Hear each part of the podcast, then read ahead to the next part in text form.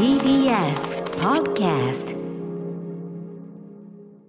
はい、直前までね、はい。い、あのいかにラジオ体操がーあの熱弁。はいラジオ体操を合間にやってちょっとやるとすごくあの体がすっきりするから。体にいいというねん、やっぱ全身り使ってね。なんだかんだで体を動かさなくなってる前よりはねっていうのも最近やってるっていうんですよね。ってっていうのはそのやっぱそのライブやってないから、はいはい。もう激しく運動不足なわけやっぱしそれは。まあまあまあうん。そうなりがちですね。あのこんなに長い期間全くライブやらない時期っていうのはなかったから。なるほど。うん。確かに。やっぱりそれでその今までは俺はさ俺はその運動してるからとか言って調子こいてたんだけど、うん。まあ確かにねライブはすごい運動でしょうし。そ逆に言うと意思的に運動してこなかった人間がこの状態に陥るとあの意思的に体を動かすことのね難しさ。それでやっぱりその運動不足で、はい。その今の俺の目下の便秘の原因は一つには運動不足であろうと私ね思いまして。一つ要因としては。うん。だからラジオ体操やってますよと、はい。えー という話を。あでそこにねあのハシピーからねプロデューサー橋本良美が乱入してきて、ね、音だけでね音だけでラジオ体操って言うけど音だけであれできるやついたらね見てみたいですよねあれねつってね、そうですね。歌丸さん練習しないでくださいよって歌丸さんのできてないラジオ体操はコンテンツなんですからつってね、うんえーなんて5時話を59分そう。53秒ぐらいまでその話してましたかね。そう。いう。やっぱ直前まで荻上チキさんのねあの、はい。祝お引っ越しセッション20改めセッション、えー出ていたのでちょっとなんかタイム感がねちょっとねちょっとちょっと狂ったね。いつもだから その40 44分ぐらいは全然俺たちほら調子こいてんねん確かにお手洗いタイムみたいな感じでおねお手洗いもう44分ってお手洗いですらないね。もうその50分ぐらいになるとお手洗い行っとけ。準備しろやない44分ぐらいはもうむでーってしながらもうテレビとか見ながら何でもない時間ですよね。うん。打ち合わせ終わってトイレまでのボーイズ見た？ボーイズ そういうなんかね先週見たテレビの話みたいなそうですね。ことしてる時間だからさ、まあ、ちょちょっと緊張したよねさっきね。緊張しました。あのこの番組始まるのとはちょっと違う緊張なかった？緊張しました。あれなんだろうねあれね。不思議ですね。なんかプラプライベートプライベートにカメラ切っちゃったみたいなそんな感じいやなんですすかね。まあなんかこう初めての試みというか初めて当然初めてじゃないですか、ええやっぱり何事も最初にやるっていうのは、そなんかそわそわっとした気分になしるなという。ますよ、まあ、うん。俺今日全体緊張してるのっていうか TBS ラジオ全体が緊張してるよそれは。今日はね大きなお引っ越しだからさ、はい。まあ、セッションが、えーセッション22がこの我々の前の時間になりそしてもともとセッション22があった時間帯には、えー明日の彼氏新番組、ね、夜10そうなん時からですよね。11時55分まで、はい。えーパーソナリティは月曜から木曜までキニマンス塚本二木さん、えーそして金曜日が武田砂鉄さんということで、はい。新たな時代がねこれ始まってるわけですから。はい。ということでまああの緊張感新たに我々も、はい。この間に挟まれて恥ずかしくないようにやっていきたいと思う頑張ります。ございます。行ってみましょう。アフターシックスジャンクション After Six Junction. 9月28日月曜日時刻は6時3分です。ラジオでお聞きの方もラジコでお聞きの方もこんばんは。TBS ラジオキーステーションにお送りしているカルチャーキュレーションプログラムアフターシックスジャンクション通称アトロク。パーソナリティはラップグループライムスターの歌丸です、えー本日はスタジオ、えー TBS ラジオダイレクトスタジオに参上しております、はい。そして月曜パートナーは TBS アナウンサー熊崎和人です非常に爽やかなね。爽やかな今日朝から澄み渡ってましたし。一年中この感じだったらねいやーもう個人的には理想ですね今日。一年中こんな季節感っていうかこの温度感この湿度感が続くんだったら、なんかいろいろ不満を言うのをやめますね私は。そうですね、うまあ、ただこうじめっとした天候もありつつの今日だからこそ今日の良さが分かるっていう。か。ずーっとこの天候じゃもうなんつうの？またわがままになってきますよ。そうだね。カラッと過ごしやすい、そんなもんただのカリフォルニアじゃないかと。ね。そうそうそういうこと。じゃあカリフォルニアにいる人がみんな上機嫌かって言ったらそりゃカリフォルニアだっていろんなことありますから、それが当たり前になってきちゃいますから。そうだよカリフォルニアの連中を見ろと。見ろと言った瞬間に力強く指さした瞬間にアアクリル板にドーン。つ指つきドーン。5ミリぐらいずずれましたね。皆さんこういった家庭内事故には気をつけていただきたいということでございまして、あのということで何の話だっけ、まあ、あのラジオ体操の話はいいんだよ皆さんラジオ体操はいいよと、はい、健康にね。そうですそうです。あのいつの、ね、ラジオ体操そのねあの決まった時間じゃなくても今時はねあの、はい。YouTube なんかにもあります。あれいいんだよねあれね。あれ公式の YouTube でね。違うのか？あれ。違うのか？NHK 出してあ違うのか？違うのか？公式じゃないとでもどどうなんですか？でもね。違う確確認認ししますけれいどもろんな形まあまあいでろんなね多分ラジオ体操なんてのはそんなパブリックそのドメインだろうがそんなものは。パブリックドメインという言葉が正しいかは知らないけど 公共のものなんだからよかろうがそれはね。まあ、どこいろんなところで多分ね見る機会はあるでしょうしね。あのチキさんの穏やかなね話しぶりから完全にこう想像しい番組が始まりまして、本当に申し訳ございませんと。このギャップがまたいいんじゃないですか、えー今日もあと昼のね玉結びの方私あお疲れ様でした。それでまあ今日ここ来てるわけなんですけど、そうなんです。えっ、と、えー、TBS ラジオ赤江玉玉結び、はい。えっとお昼の番組でございますが、えー午後2時からの高山ガム買って、えーはい。買ってきてね、えっとカンニング竹山さんのあの要は音楽のねあの、はい。歌詞を聞いてんのか、えー音を聞いてんのかという話に関してこの番組でも以前ねあの受けたんですけどはい、それをさらに受けて読んでいただいてる、ちょっとこちらメールもいただいているのでご紹介させてください。ラジオネーム北あかりさん。歌丸さん熊崎さんこんばんは。こんばんは。えー歌丸さんが出演された玉結び聞いていました。曲でを聞くときにメロディー派か歌詞派かというテーマで玉結びのビッグデータビッグデータこれ赤江さんバー赤江玉緒さんですがビッグデータでは、えーメロディー派が優勢という結果が出ていました。70何パーセントメロディーを聞いている歌詞は頭に入っていないというデータが出たんですね。えー私も割とメロディー先行なのですが先に歌詞がガツンと頭に入ってきたのはライムスターの曲が最初でした。あらあらそれは恐縮でございます、えー歌丸さんの書くリリックは何度も反芻したくなるくらい強さがあると思っていましたが言葉に対する姿勢を知って改めて納得です、えーメロディーで入ってから歌詞を知ってより大好きになった曲もたくさんあるので、えー両輪で楽しむのがやっぱり一番だなと思いました、まあ理想ですね。うん、あとはラジオは基本的にながら聞きの側面が大きいメディアだと思うので、えー他の媒体で調査した時に比率がどうなるのかも気になりますということなんですね。まあ時間帯もあるねという話をしてたんですね竹山さんたちも、まあ要はそれに玉結びやっぱお昼の番組で何かしらこうお仕事をしながらとか作業しながらという方が多い。ね。うん。で一方例えばその例えばそれこそセッションね、えーとかはまあこう集中して聞いてらっしゃる方とかねそういう、はい。うちはまあその中間といったところかもしれませんけどね。ね。まあ聞きにながあの流し聞きできねえぞってコンバットレックにいつもね、えー文句言われておりますが。うん。まあまあまあそれはね、はい。ちょうど6ということで仕事とこうプライベートの合間ぐらいといことで。すね。えー勘弁していただきたい。まあちょということですごくねあのは面白かったですという話、えーあとそうですねあのまあこれ玉結びの方出てきたのは一つには私ねあの番組内でも言いましたがやはりパブ期間というのがございまして、はい。えーあのええ。9月30日にですね、ライムスターのライブ DVD、えーキングオブステージボリューム14、まあ、去年やった、えっと、47都道府県ツアはい。ーのビデオが出ますよというこれのお知らせをしたわけなんですが、はいえーこれにまつわってですねちょっと私どもの話していいですか熊崎君、ね、もちろんでございますよ。あのーちょっといろんなことをやってるんですよ、あのはい久々にライムスターとして稼働していると。例えば先週金曜日、えー、と夜中11時からですね、えーライムスター、えー、と公開サイン会とかねあのインターネット上ウェブ上サイン会というね、まあ、ちょいちょいなんかいろんなアーティストやってらっしゃるみたいなんですが、これを夜中にやりました、はい。えーラジオデームエド・アインさん、えーあいろんな方からメールいただいてるんですが代表的なところエド・アインさん、えー25日金曜日のライムスターツアーブルーレイ発売公開サイン会、えー月のまあその DVD をか買わせていただいて、えー配信も開始から見ておりましたと。名前のサインをお三方の誰が担当されるか事前に振り分けられているとのことであわよくばぜひ推しメンの師匠にこれ私ですね、えー書いてもらえたらなと思って見ていたんですが、えー高ぶって事前にお酒を飲み過ぎてしまったせいか途中で寝落ちしてしまっており、えー気がついたら朝に、えー気を取り直しアーカイブで確認させていただくと、えー僕の名前山ちゃんへと書いて、えーカメラに掲げる師匠が生で俺のコメントをできず申し訳ありませんでした。こちらこそありがとうございます、はい。えーブルーレイも届いたらたくさん見させていただきまたライブができる日には、えーその前に配信などもあれば必ず参戦させていただきます、はい。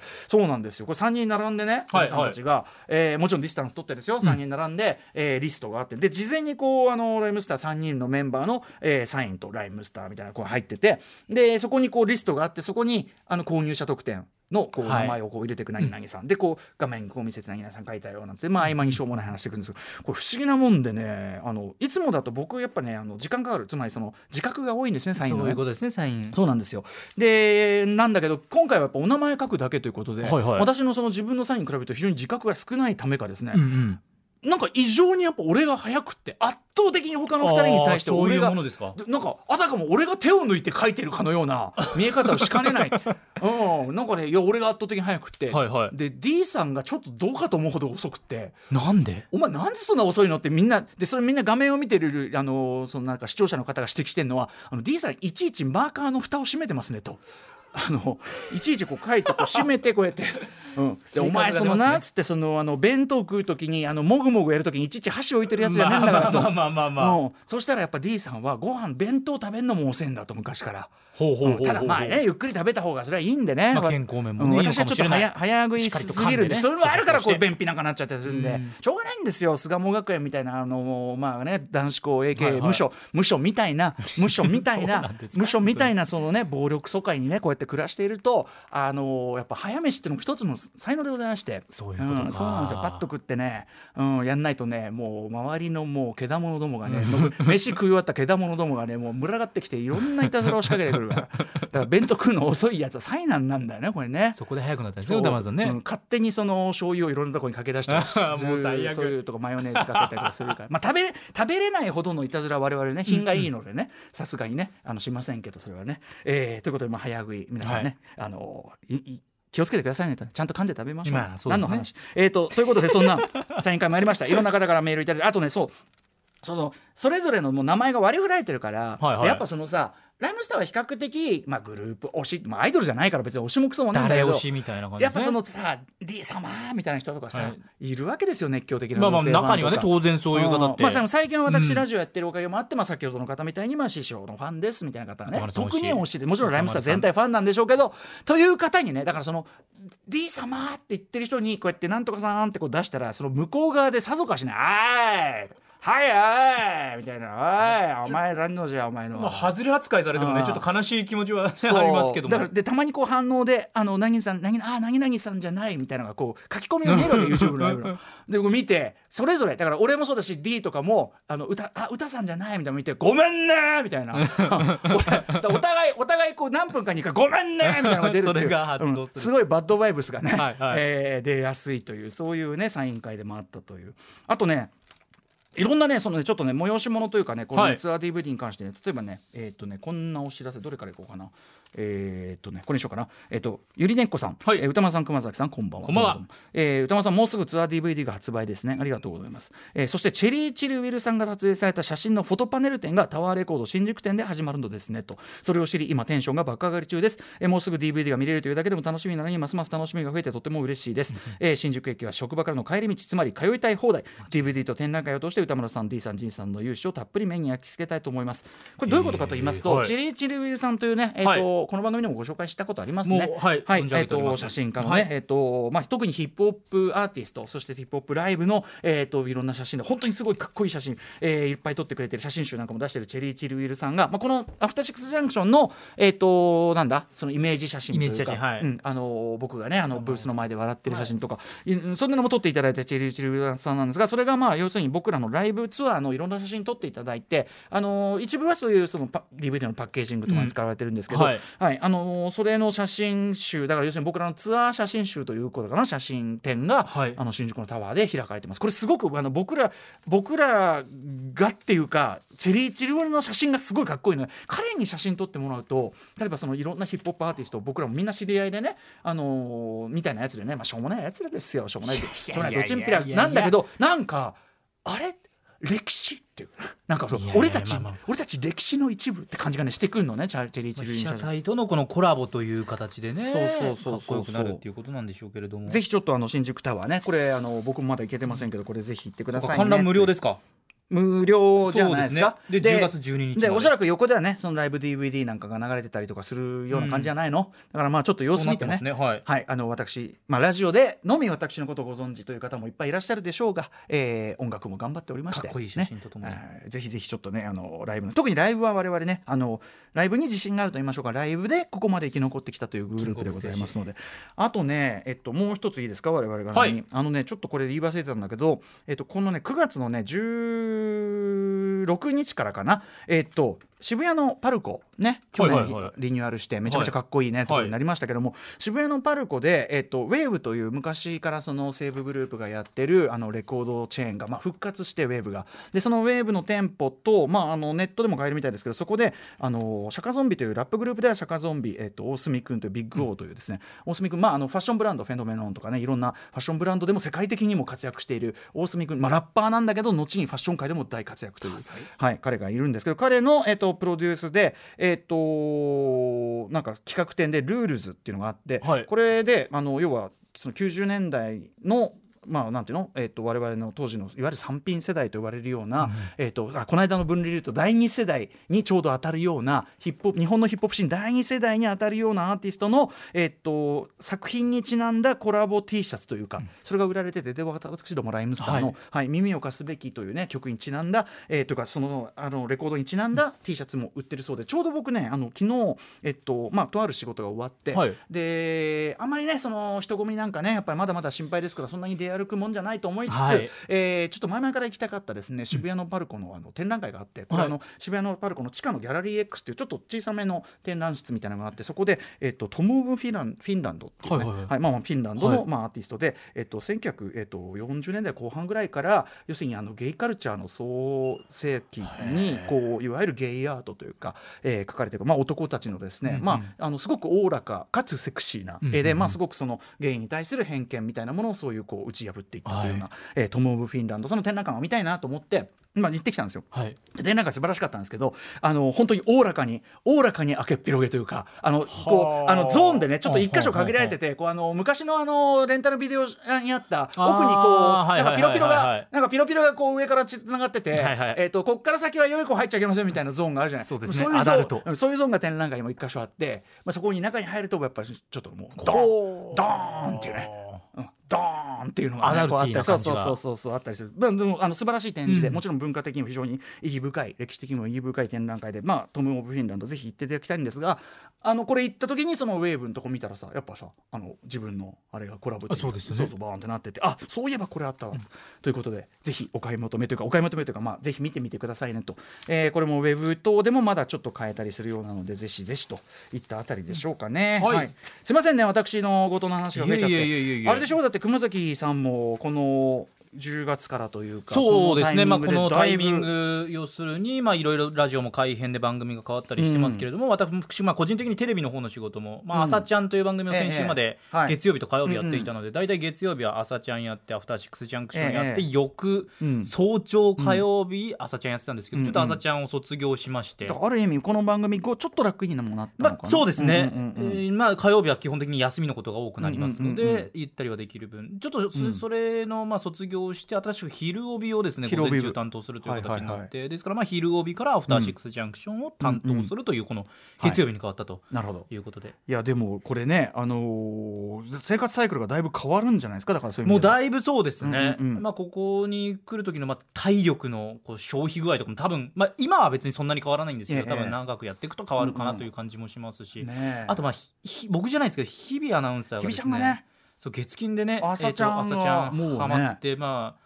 すごいですよね。あいやちょっとね今日朝ちゃん1回目僕、卒業して見たんですけど、ええまあ、彼女の役割もちょっと増えてて。なんか出番が多いらしいね結構ね。増えててですね、うんうんうん。これ、まあ、結構こう見た方あこんなに出るんだっていう感じの、まあ、見え方も多分結構もうこれはキングオもうブコントといいさ。これはねアシスタンまトといい。真央子の時代が真央子の時代。真央子の時代。TBS 僕の真央子推し。いやもうね、うん。僕もう今日の朝ちゃん見てまあこれまでもその、うん。T 明日の TBS はみたいなうんうんはい。の CM 中にあったりとか、まあ、キングオブコントとかもありましたけど、ええ。まあ、今日の朝ちゃん見てこう、うん。真央子の時代を僕は確信しましたもん。もう完全に次世代エースとしての、はい来たっていうねもうはいここはもうあとは乗っかっていくだけですよってちょっという熊崎君の感じがしました熊崎君の気持ちのニュアンスというのが全てつかめてるかわからないけどもまあでもそうだよね本当にでもね、まあ、大変だと思いますけど、まあまあまあ。そうなんだよね。本人もねすごくね。体調面だけ、うん。そうなんだよね。そそこは心配ほんとそこだけ。でもやっぱりう嬉しいことですね。それだけこう見込まれてやるっていうのはね。うん。うん。そんなこんなでね。はい。ということでまあちょっと、まあ、熊崎君も、まあ、週末ほら実況とかも大変なそう中ですね。ちょっとまあいろいろと、まあ、実況面も変わったりするのでちょっとね、まあ、うん。これから大変な時期にもなってきますけども、まあ、これ聞いてらっしゃる方もこの秋からいろいろこう例えば配置替えだのさね。そうですね。なんかいろいろ変わるっていうところもあるんじゃないですか？10月いろいろ変るわるうん時期ですかね、まあ、そうそう。この4月と10月とかっていうのは環境変わる中、うん。で季節も変わる中でね、えーまあいろいろ大変な時期もありますがいすね。えーはいはい。あのお互い元気よくやっていきましょういや本当に頑張りましょう皆さん。えーこの番組でございますね、えー私の便秘もね良くなるようにというね季節の変わり目、まあラジオ体操もラジオ体操もしておりますしと、はい。い、ったあたりでしょうか。はい。そんな感じで、えー我々もですね、えーまたさらにねちょっとふんどしを引き締めてですね、えーお送りしたいと思っております。ふんどしなんていうワードが出てきたのはちょっとトム・オブ・フィンランドの影響かもしれませんねちょっとね。はい。そうなんですね。えなんとなくそういう絵面が浮かんでしまいました。別にふんどしが出てくるわけじゃないんですけど。ど。はい。えーということでさまざまなお城を発見して紹介していくカルチャーキュレーションプログラム「アフターシックスジャンクション」公演のメニュー紹介です6時半からのカルチャートークは月1レギュラー新潟在住の覆面プロレスラースースパーササダンゴマシンさん登場です。そして7時からのミュージックゾーンライブダイレクトには、えーストリーミングサービスや YouTube などネットを中心に話題となったシンガーソングライターも新鮮新世代アーティストですね、はい。えー春野さんが初登場です。そして7時40分頃からはミニ四駆のアプリミニ四駆超速グランプリとのコラボレーション企画アトロクミニ四駆部極めろ超速グランプリなんと最終回でございます。ついにそういうことなんです最終決着の時を迎えます、私と歌丸さんがアフターシックスジャンクションスペシャルコースで最後の決戦に臨もうじゃないかということになります。いよいよですね。そうなんですよ。長きにわたってやっちょってとアフターシックスジャンクションスペシャルコースでの、えーレースをお見えーご披露したいと思います。ね、はい8時からは特集コーナー「ビヨンドザカルチャー今夜はこちら。エンタメは時代を映す鏡だトランプ政権とブラック・ライブスマターのアメリカを映したドラマと映画特集 by 町山智博さん。よいしょ。はい、えー TBS ラジオ赤い玉を玉結びでもおなじみ火曜日でもおなじみ映画評論家町山智博さんが、えーこの番組は今年の1月1日以来の登場ああずいぶん経ってますね。そうなんですね。うん9月25日に最新刊「トランピストはマスクをしない。コロナとデモでカオスのアメリカ現地報告」を発売された町山智博さん、えーこの本で新型コロナウイルスやブラック・ライブスマターそして、えー大統領選などで揺れるアメリカの今レポートされていますが本当に、あのー連載が続く中でコロナウイルスがどんどんどんどんね深刻化していく様子っていう、そうなんていうかな時系列ドキュメントとしてもなかなか生々しく読めるとかありましたけども、えーその影響は、えー映画やドラマなどエンターテインメントの世界にも当然及んでいます。ということでトランプ政権やブラック・ライブスマターなどの影響が特に大きい、えー特に今日はドラマシリーズですね、えードラマシリーズ最新のドラマシリーズ、まあ、この番組でもちょいちょい話題にしているようなはい。ドラマです、えーアメリカのリアルを町山さんに現地からアメリカで実際にどのように受け取られているのか。そしてなんとそのドラマの方からフィードバックした何かもあるらしい、はい、この辺りを町山さんに解説していただきます。はい。番組では感想やリアクションなどリアルタイムでお待ちしています。アドレスは歌丸アットマーク tbs.co.jp 歌丸アットマーク tbs.co.jp まで。読まれた方全員に番組ステッカーを差し上げます。えー番組ではご多分に漏れず Twitter、LINE、Instagram 等各種 SNS も稼働中でございます、それぞれ機能が異なります。各種フォローをお願いいたします。お願いいたします。それではアフターシックスジャンクション行ってみよう Station. After Six Junction.